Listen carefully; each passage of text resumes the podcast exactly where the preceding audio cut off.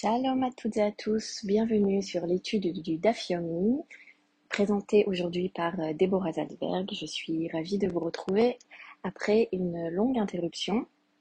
Nous étudions euh, en ce moment le traité de, de Ktubot et aujourd'hui nous parlons de la page numéro 12. Alors j'ai choisi de nommer ce podcast La mariée n'est pas vierge et alors? Nous verrons en effet à travers cette page numéro 12 plusieurs situations euh, pendant lesquelles le, le khatan, le lendemain de, sa nuit de noces, va venir au Beddin pour se plaindre de euh, la non-virginité de sa femme en disant euh, Petar patoar matzati, euh, je suis rentrée et la porte était déjà ouverte. Euh, c'est l'expression que les sages utilisent dans la Gemara pour, euh, pour parler de, ce cas. Et, euh, et, on va voir en fait que dans la plupart des cas, on va renvoyer le mari chez lui en lui disant Ok, calme-toi, retourne chez ta femme, tout va bien. mais avant ça, je vais d'abord vous faire une introduction de pourquoi accorde-t-on autant d'importance à la virginité sachant que ce traité, qui est euh, un traité principalement juridique, qui va traiter euh, de l'écriture de l'acte de mariage, donc l'actuba, permettant principalement de protéger la femme en cas de divorce et de ne pas laisser la femme en état de précarité, surtout financière, si elle devait, elle, était menée à donc se séparer de son mari. Alors, pourquoi accorde-t-on donc autant de place à la virginité? Euh, Je vais développer dans un premier temps euh, deux axes qui me paraissent importants en fait pour comprendre euh, pourquoi on en parle en fait autant dans ce traité. Je garderai pour la conclusion l'aspect un peu plus émotionnel, affectif, et, et, d'abord je vais développer ce que je vais appeler la partie halachique de la situation. Qu'est-ce que halachiquement ça a comme incidence si la mariée est vierge ou pas? Et ensuite, la partie financière, à savoir la somme qu'on inscrit dans l'actuba. Alors, on avait déjà euh, appris qu'une femme euh, vierge euh, se mariait le mercredi pour pouvoir permettre au mari, s'il avait une plainte concernant l'absence de l'hymen, pouvoir aller au Beddin le jeudi matin à la première heure pour ouvrir un dossier. Voilà. Donc, on, on était parti sur ce principe-là que la mariée donc était vierge. Et dans le cas où le mari découvre qu'elle ne l'est pas, ça peut avoir une incidence à la dans trois situations particulières. Première situation, c'est dans le cas où la femme a effectivement été violée pendant sa période de, fiançailles, ou même avant en fait. Si la femme a été violée, euh, ce qu'on appelle donc honnête, euh, il va avoir un problème si elle avait épousé un Cohen. Si on découvre que la femme d'un Cohen a été violée, il faut euh, dissoudre le mariage. Un Cohen ne peut pas rester marié à une femme qui a été souillée. Euh, et dans ce cas-là, euh, la plainte du mari va être importante puisqu'on va faire une enquête, il y aura probablement des témoins qui vont venir et donc si on découvre qu'elle a, été violée, on dissout le mariage. Deuxième cas possible qui peut permettre à l'homme de venir se plaindre, c'est si la femme l'a trompé pendant la période des fiançailles. C'est-à-dire qu'à l'époque, on faisait euh, les kidushin, c'est-à-dire mes coups d'échette avec une bague, et on attendait ensuite 12 mois avant de procéder à la choupa, au mariage euh, concret, les nisuin, qui permettaient ensuite à l'homme et à la femme de se retrouver, d'habiter ensemble. Mais pendant ces 12 mois, chacun restait chez ses parents et on avait le temps de préparer la dot, de préparer euh, euh, toutes les festivités liées, au mariage. Mais si on avait découvert que la femme euh, avait trompé son futur mari pendant cette période des fiançailles où elle est déjà appelée Eshet Ish, qu'elle était déjà réservée à cet homme, euh, eh bien, on va euh, aussi euh, obliger le couple à divorcer, puisque c'est un cas d'adultère. Et dans un cas d'adultère, on ne peut pas, euh, on ne peut pas garder les liens, euh, les liens du mariage. Donc ça, c'est deux cas dans lesquels, pour lesquels euh, l'absence d'hymen le soir du mariage va nous faire penser à une situation problématique qui, alariquement, va nous obliger à dissoudre le mariage. Troisième option, euh, c'est si effectivement la femme euh, n'est pas vierge, mais qu'elle avait euh, connu d'autres hommes, avait eu d'autres relations avant de connaître son, son, son mari. Dans ce cas-là, on ne va pas forcer le couple à divorcer. Alors, il y a un problème effectivement parce que la femme a menti et que l'homme se retrouve dans une situation qu'on appelle un marché des dupes. Il pensait que sa femme serait comme ça et au final, il découvre que c'est pas le cas. Si le mari souhaite divorcer suite à ça, il en a tout à fait le droit. La femme va d'ailleurs perdre l'ensemble euh, de la somme inscrite dans l'acte. Euh, mais euh, si on arrive à le raisonner et lui faire comprendre que finalement, bon bah c'est pas si grave, la, la, la ne va pas les obliger à divorcer. Ça sera donc dans les mains du mari de décider si finalement il veut conserver son mariage ou pas. on va d'ailleurs tout faire pour qu'il ne veuille pas divorcer. Euh, on va même nous dire que euh, si on a euh, donné au mari la responsabilité d'organiser les festivités du mariage, c'est justement pour qu'il se soit investi personnellement et même financièrement, et qu'en faisant un plus un, il va se dire bon bah ça vaut pas le coup de divorcer. voilà, et puis finalement, ça va se terminer comme ça. Donc ça, c'est nos trois cas à la RIC qui peuvent poser problème si on découvre que finalement la mariée n'était pas vierge. En dehors de tous ces cas, euh, bah, ça n'intéresse pas plus que ça les sages. Euh, si la femme dit la vérité, il suffit qu'elle dise bah j'étais pas vierge, je suis pas vierge, le mari le sait et voilà, euh, il décide de se marier ou pas et, voilà, et ça se termine comme ça. Le deuxième partie qui, qui va avoir en fait un impact par rapport au fait qu'elle était vierge ou pas le soir de son mariage, c'est l'aspect donc financier. On a appris dans la page numéro 10 que si une femme se mariait vierge et qu'elle était amenée à divorcer, elle touchait la somme inscrite dans sa ketouba. Et on a institué que si la femme avait été mariée vierge, elle touchait la valeur de 212. Et pour toute autre catégorie de femmes, c'est-à-dire euh, une femme qui, qui se remarie, voilà, donc c'est deuxième noce, qui est donc divorcée, ou bien euh, veuve, ou bien qui a, qui a été chômère et qui a fait la khalitsa, euh, bon, tous les cas, euh, tout autre cas qui serait pas un premier mariage, on donnait à la femme, dans le cas d'un divorce, la moitié, donc une valeur de 112. Un manet. Un, 112, euh, c'est un manet. Donc dans le cas de la femme vierge, deux manets, et dans le cas d'une femme non, vierge, un manet. Et si le soir du mariage, le, mari découvre que ce n'est pas le cas, et qu'il veut divorcer de sa femme, alors on peut remettre en cause la valeur euh, de l'actuba. Euh, et donc, le mari ne voudra pas payer 212 pour une femme qui avait prétendu être vierge et qui finalement ne l'est pas. Donc ça, c'est la deuxième, euh, la deuxième conséquence, en fait, qui justifierait que finalement, on s'intéresse ou pas à la virginité de la mariée, le problème à l'Afrique et le problème financier. Voilà, donc ça c'était pour comprendre tout le, tout tout le, tout le contexte en fait.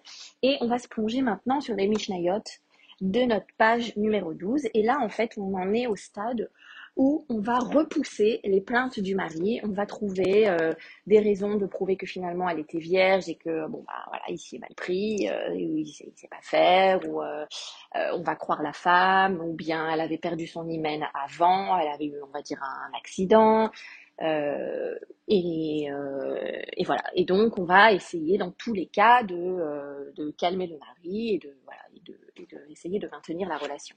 Mais là, on se trouve sur la fin d'une sougia qui avait commencé à la page numéro 11, euh, en fait d'un cas assez particulier. C'est dans le cas d'un homme qui épouse une femme pour, dans ses secondes noces, mais qui prétend être vierge. Et à ça, il y a l'appui de témoins, de deux témoins. C'est-à-dire une femme s'est mariée, immédiatement après la roupa, euh, elle a divorcé, ou son mari est mort, juste après la cérémonie. Euh, et, donc, ils n'ont pas eu techniquement euh, la possibilité de s'isoler et de consommer le mariage, ou des témoins ont, vu qu'effectivement ils se sont isolés, mais euh, un temps insuffisant pour permettre d'avoir une relation complète. et donc, la femme se marie pour la deuxième fois, mais se dit vierge. Et le mari, le lendemain du mariage, finalement se rend compte que c'est pas le cas. Alors, dans le cas de cette femme, pour ses secondes noces, même si elle prétend être vierge, on lui fait une ktuba de 100 manées. À partir du moment où elle est passée sous le dénuptial, euh, on considère que ça, enlève sa capacité d'être vierge. Euh, mais le mari peut toujours venir se plaindre sur l'absence de l'hymen. On, sait qu'on va lui donner que 112, donc là c'est pas pas un problème financier. Euh, mais euh, mais peut-être un problème à l'Afrique. Le, le, mari peut prétendre, mais peut-être qu'elle m'a trompé, ou peut-être qu'elle a été violée, ou peut-être qu'elle a finalement elle eu des relations avec son premier mari et elle me l'a pas dit. Et là, les sages, dans ce cas très précis, vont lui dire "Écoute, Coco, euh, tu as été bien naïf de croire que ta femme aurait pu être vierge, malgré la présence de témoins. tu ne peux pas t'appuyer sur ce témoignage-là. À partir du moment où une femme se remarie et passe pour la deuxième fois sous la roupa, on ne peut pas euh, supposer, prétendre, espérer euh, qu'elle soit vierge. On ne dit pas que c'est pas possible, mais dans le cas où elle a menti, où elle a fait croire qu'elle l'était alors qu'elle n'était pas, le mari, dans ce cas, ne pourra pas venir se plaindre. Donc ainsi termine euh, la discussion des sages sur, sur cette sugia. Et nous avons une prochaine Mishnah qui euh, lui aussi va nous donner un contexte assez particulier. Et ce qui m'a intéressé en fait dans cette Mishnah, pourquoi j'ai décidé de développer celle-ci, euh, c'est parce qu'elle va nous permettre de reparler d'un contexte historique euh, très important. Je vous lis la Mishnah et je l'explique.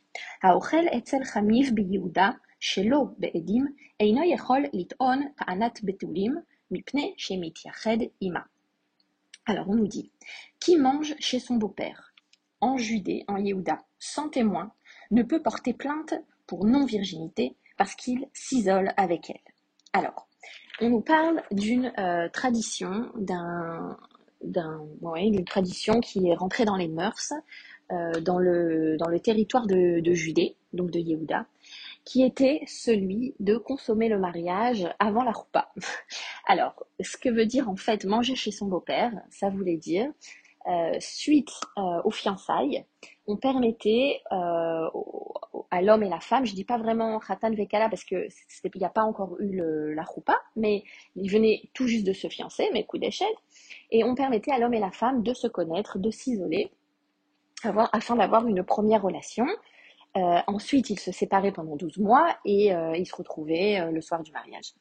Alors, comment en est-on arrivé à permettre, dans le, en tout cas en Yehuda, on nous dit précisément en fait dans la Gemara qu'en Galil euh, ça ne se faisait pas ou très peu de gens avaient adopté ce, minag.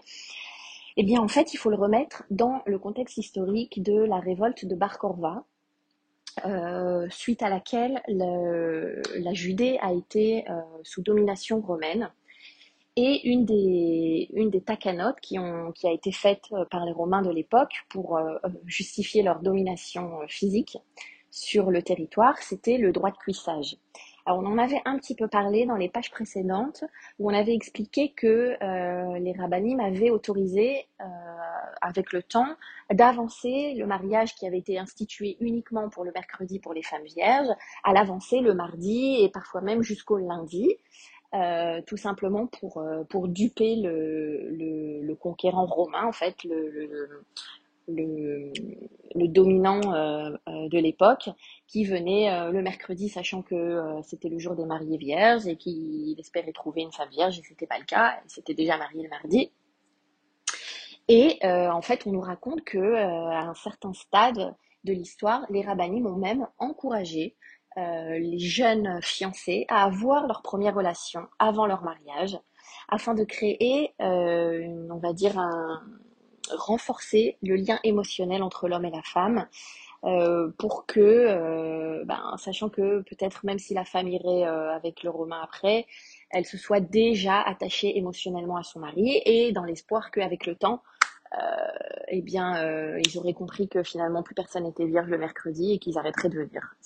C'est ce que va nous, nous dévoiler la Gemara en fait en filigrane. Et, et j'ai trouvé en fait cette décision euh, rabbinique quand même assez révolutionnaire par rapport à ce qu'on a l'habitude d'entendre. Euh, en tout cas, euh, pourquoi on nous en parle dans ce cadre-là? On nous dit tout simplement, si tu as adopté le minag, si tu as adopté les habitudes de Judée, que tu as eu une relation avec ta femme pendant les fiançailles, et que le soir du mariage tu ne trouves pas d'hymen, eh ben, ne viens pas te plaindre ça sera, euh, ça sera un des cas où les rabbinim vont bien sûr renvoyer le marié en disant retourne chez ta femme. Si tu as adapté le, la tradition de Yehuda, c'est normal. Euh, et voilà. Et, euh, et, comme ça, on, on, apprend en fait que euh, qu'à une certaine époque, euh, c'était euh, validé, même, même encouragé dans des cas d'extrême difficulté historique. Voilà, donc euh, on a vu de, voilà, on a déjà exploré deux, situations certes particulières, mais qui nous pouvaient nous montrer euh, et qui renforçaient le fait que euh, la virginité de la femme n'était pas si importante. Dans un cas où on voulait bien sûr maintenir un mariage et qu'on avait exclu les problèmes à l'Afrique qui nous obligeaient ensuite à dissoudre le mariage. Là, on discute un peu plus sur la somme euh, financière en fait à verser en cas de divorce. Bien sûr, c'est potentiel. On n'espère pas que le couple va divorcer. Mais dans le cas où il divorce, alors on n'obligerait pas le mari à verser une somme de 200 zouz si sa femme n'avait pas, n'était pas vierge le soir du mariage. Alors, juste 200 zouz pour euh, remettre en contexte, à l'époque, euh, le salaire moyen d'un ouvrier journalier était de 4 zouz. Donc, on octroyait à une femme pas vierge 112, donc c'est l'équivalent d'un mois de travail, et une femme vierge le double, euh, donc environ deux mois de, travail. Alors j'arrive à ma conclusion et je voudrais la développer en deux points. Euh, qu'en est-il aujourd'hui de ces problèmes à l'Afrique, euh, de savoir si la femme ou non est vierge le soir de son mariage et, comme je vous l'ai dit en introduction, quelle partie, quel aspect émotionnel peut-on donner en fait à cette, euh, à cette approche qui, pour le moment, n'est traitée euh, que de façon euh, à l'Afrique financière, c'est-à-dire très conventionnelle? Alors, comme je vous l'ai dit, l'actuba, l'acte de divorce, enfin de mariage qui sert aussi de divorce, a pour but de protéger la femme de la fragilité et de la précarité qui la mettrait dans un cas de divorce. Et donc, on veut lui donner, on veut pouvoir lui permettre de survivre euh, dans le cas des 112 ou 212 de un mois ou deux mois. Euh, aujourd'hui, ce n'est absolument pas suffisant parce que déjà 112 aujourd'hui, ça vaut pas ce que ça valait à l'époque. Et puis surtout, euh, c'est vraiment une somme assez réduite. D'ailleurs, les sages vont nous dire que la somme que l'on inscrit dans l'actuba n'est pas vraiment pour euh, subvenir aux besoins de la femme en cas de divorce, mais c'est surtout pour dissuader le mari euh, de divorcer de façon euh, excessive ou non justifiée. Donc c'est juste un moyen de dissuasion. Ce que l'on fait aujourd'hui, c'est qu'on rajoute une somme à l'actuba qui s'appelle Tosefet Ktuba et on va jusqu'à un an de salaire d'aujourd'hui, de la valeur de notre monnaie actuelle, jusqu'à à peu près un an de salaire que l'homme doit verser à sa femme dans le cadre dans le cas d'un divorce. Mais le plus grand changement qui a été fait au cours du temps qui permettent d'exclure ces problèmes à l'Afrique, c'est qu'aujourd'hui, nous procédons immédiatement à la cérémonie des Kiddushin, donc euh, des fiançailles, et des euh, du mariage, donc de la roupa. Parce qu'en fait, euh, à l'époque, on attendait 12 mois entre les deux. Aujourd'hui, ça dure euh, quelques minutes, euh, enfin, le temps du le temps du Dvartora du rabbin, donc on va dire 10-15 minutes, et puis surtout personne ne quitte euh, l'assemblée, ni les ni les mariés, ni les invités, ni les témoins, ni le rabbin. Donc il y a une continuité en fait aujourd'hui dans la cérémonie des kiddushin, Rupa des kiddushin, ce qui va permettre d'exclure à la fois un problème de viol, et également un problème d'adultère qui pourrait arriver pendant, pendant les fiançailles. Euh, il ne restera que le problème euh, de la femme qui aurait eu des relations avant de connaître son mari et dans le cas où elle aurait menti, en fait, dans le cas où elle aurait caché la vérité. Dans ce cas-là, il a tromperie. Euh, après, c'est une question de confiance entre l'homme et la femme. Euh, et aujourd'hui, par rapport à l'aspect financier, lorsque c'est un premier mariage, on appelle ça Betula. Et donc, on marque 212 dans l'actuba. Et dans tout autre cas, qui serait un deuxième mariage, eh bien, on mettrait euh, la somme de 112. Voilà. Donc aujourd'hui, il n'y a plus de risque. Euh, et puis, de toute façon, la femme n'a pas vraiment d'intérêt intérêt à mentir sur son statut. Euh, aujourd'hui, je vois pas pourquoi elle mentirait. À l'époque, euh, à l'époque, oui, la femme ne travaillait pas, elle était, elle passait de la maison de son père à la maison de son mari. Alors ça pouvait avoir un impact euh, social de, prétendre être vierge alors que ce n'était pas le cas. Il fallait l'être dans tous les cas. Euh, parce qu'elle dépendait complètement euh, du bon vouloir de son mari pour, pour vivre, survivre. Donc, donc voilà, aujourd'hui on peut se poser la question, est-ce qu'il y aurait un intérêt à mentir? Je, ne pense pas. les problèmes l'Afrique ont été exclus.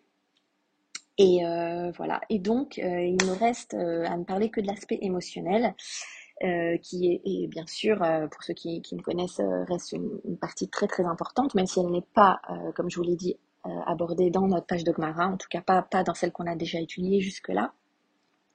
Mais en tout cas, ce qu'il en ressort, c'est que, premièrement, ce n'est pas un sujet tabou.